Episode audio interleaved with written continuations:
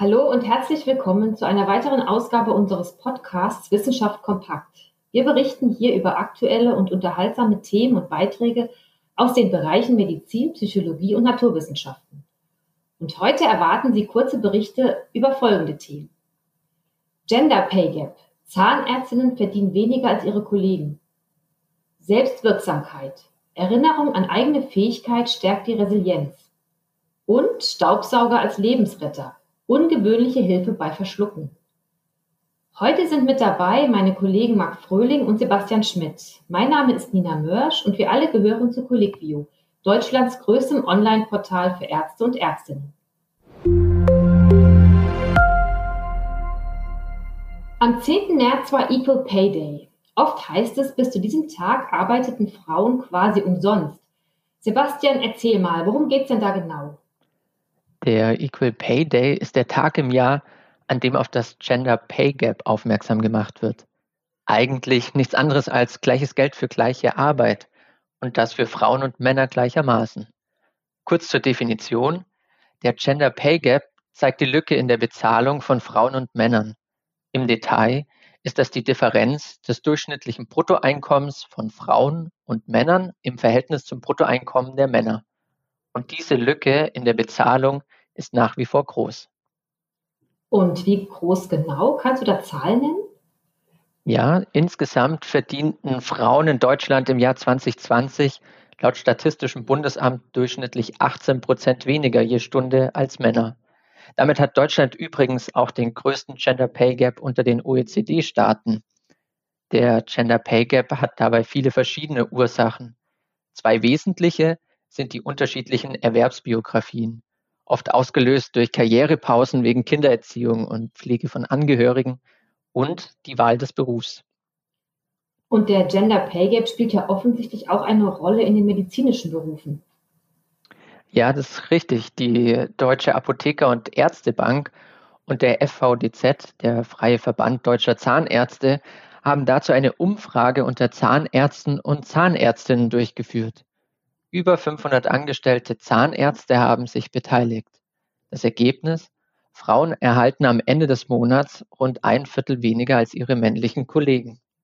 In Zahlen heißt das, für eine angestellte Zahnärztin in Vollzeit liegt das durchschnittliche Bruttogehalt bei etwa 61.000 Euro.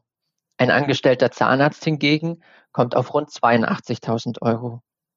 Ein Fachzahnarzt erhält sogar 96.400 Euro eine Fachzahnärztin hingegen hat am Ende des Jahres rund 10.000 Euro brutto weniger.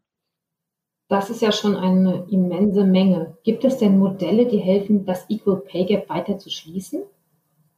Grundsätzlich muss man sagen, dass das Gehalt stark variiert, weil auch Vergütungsmodell, berufliche Erfahrungen und der Arbeitsort ja ganz unterschiedlich sind. Spannend ist allerdings das Thema Fixgehalt versus Fixum plus Umsatzbeteiligung. Hier lässt sich sicher einiges machen. Bei den Männern bekommen laut der Umfrage 38 Prozent nur ein Fixgehalt. 62 Prozent sind jedoch am Umsatz beteiligt.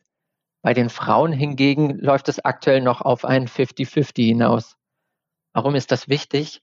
Wenn die angestellten Zahnärzte und Ärztinnen am Umsatz beteiligt sind, fallen die Gehaltsunterschiede etwas geringer aus.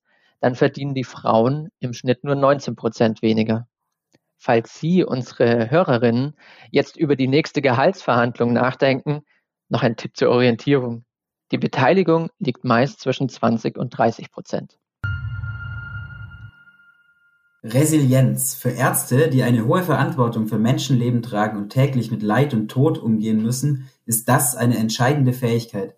Jetzt in der seit Monaten andauernden Pandemie erleben wir alle eine belastende Situation, von der wir nicht wissen, wann sie zu Ende sein wird. Der eine steckt dies besser weg, ist von Natur aus resilient, während andere im schlimmsten Fall sogar krank werden. Schweizer Forscher und Forscherinnen haben nun neue Erkenntnisse dazu gewonnen, wie sich die Resilienz stärken lässt.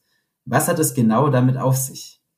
Bei den Untersuchungen der Wissenschaftler der Uni Zürich drehte sich alles um die sogenannte Selbstwirksamkeit. Und darunter versteht man den Glauben an sich selbst und in die eigenen Fähigkeiten, Dinge aus eigener Kraft verändern zu können. Dieser Glaube ist eben auch ein wichtiger Pfeiler der Resilienz. Denn selbstwirksame Menschen können Probleme besser lösen und haben ein höheres Durchhaltevermögen. Das Team um die Psychologieprofessorin Birgit Kleimer wollte aber nun wissen, wie sich diese Selbstwirksamkeit und damit auch die Resilienz fördern lässt. Und das Ergebnis ihrer Untersuchungen Erinnerungen an ein Ereignis, bei dem man eine persönliche Herausforderung aus eigenem Empfinden gut gemeistert hat, fördern die Resilienz. Hast du hierfür Beispiele für solche Ereignisse? Ja, laut den Autoren fällt darunter etwa das Halten eines Vortrags oder das Bestehen einer Prüfung oder auch ein Gespräch, bei dem man Erfolg hatte. Also alle Situationen, in denen wir uns als selbstwirksam erwiesen haben oder uns zumindest so wahrnehmen. Wie kamen denn die Forscher und Forscherinnen zu dieser Erkenntnis? Sie untersuchten in ihrer Studie insgesamt 75 Personen und diese litten alle unter einer unschönen und emotional sehr belastenden Erinnerung. Diese wurden dann in zwei Gruppen eingeteilt. Die erste Gruppe sollte sich vor dem inneren Auge ein positives Erlebnis aus der Vergangenheit vorstellen, wie zum Beispiel einen besonders schönen Tag in der Natur oder auch eine nette Begegnung mit Freunden.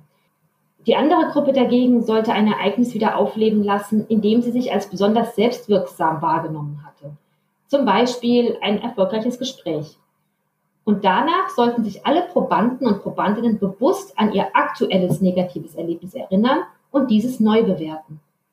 Und hier zeigte sich, dass die erste Gruppe im Vorteil war.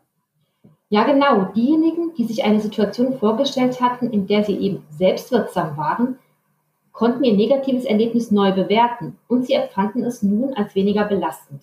Das Fazit der Autoren, die Vorstellung von Erlebnissen mit eigener Selbstwirksamkeit können im Alltag und auch in der Therapie dazu genutzt werden, um die persönliche Resilienz zu stärken. Und was uns gerade jetzt Mut macht, auch in der Corona-Pandemie könne dieser Ansatz uns vor negativen Auswirkungen schützen. Marc, du berichtest heute von einem ungewöhnlichen Lebensretter, den jeder von uns zu Hause hat.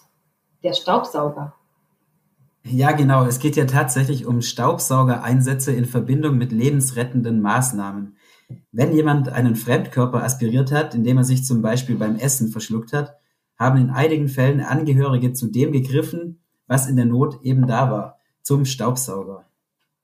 Das klingt ja skurril. Gibt es denn hierzu genauere Untersuchungen? Forscher der University of New Mexico in Albuquerque haben kürzlich in einer Datenbank 386 Fälle von Personen untersucht, bei denen Lebensmittel die Atemwege verstopft haben. In acht Fällen wurde ein Staubsauger eingesetzt, nachdem andere Methoden wie Schläge auf den Rücken oder Druck auf den Brustkorb keinen Erfolg gebracht hatten. In drei dieser Fälle hat die Staubsaugermethode tatsächlich funktioniert. Und ähm, gibt es auch Informationen darüber, ob die Staubsaugereinsätze irgendwelche Nachwirkungen auf die Patienten hatten? Also die Patienten überlebten zunächst einmal ohne größere neurologische Komplikationen. Außerdem stellten Ärzte bei nachträglichen Untersuchungen von Abdomen und Brustkorb keine größeren Verletzungen durch den Staubsauger fest. Und die Methode hat, so ungewöhnlich sie auch erscheint, laut den Autoren auch einen großen Vorteil. Und zwar braucht man dafür nur wenig Kraft. Oft sind es nämlich ältere Angehörige, die so einen Notfall erleben und dann einfach nicht kräftig genug sind, um den Fremdkörper durch Druck auf den Thorax zu entfernen.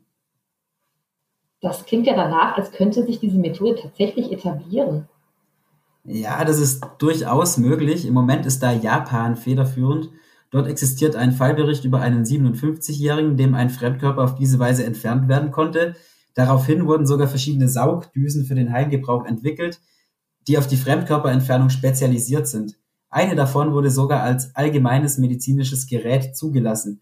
Die Forscher aus New Mexico sagen zu möglichen Staubsaugereinsätzen nach Verschlucken, dass größere Kohortenstudien nötig wären, um sagen zu können, wie sicher und effektiv das Manöver tatsächlich ist.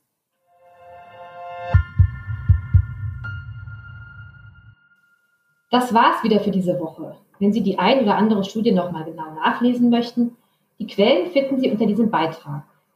Und falls Sie auch weitere Folgen unseres Podcasts nicht verpassen wollen, abonnieren Sie uns gerne auf iTunes, Spotify oder Deezer. Dieser Podcast wird produziert von der Colliquio Medizin Redaktion.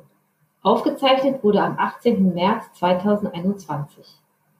Redaktion Marc Fröhling, Sebastian Schmidt und Nina Mörsch.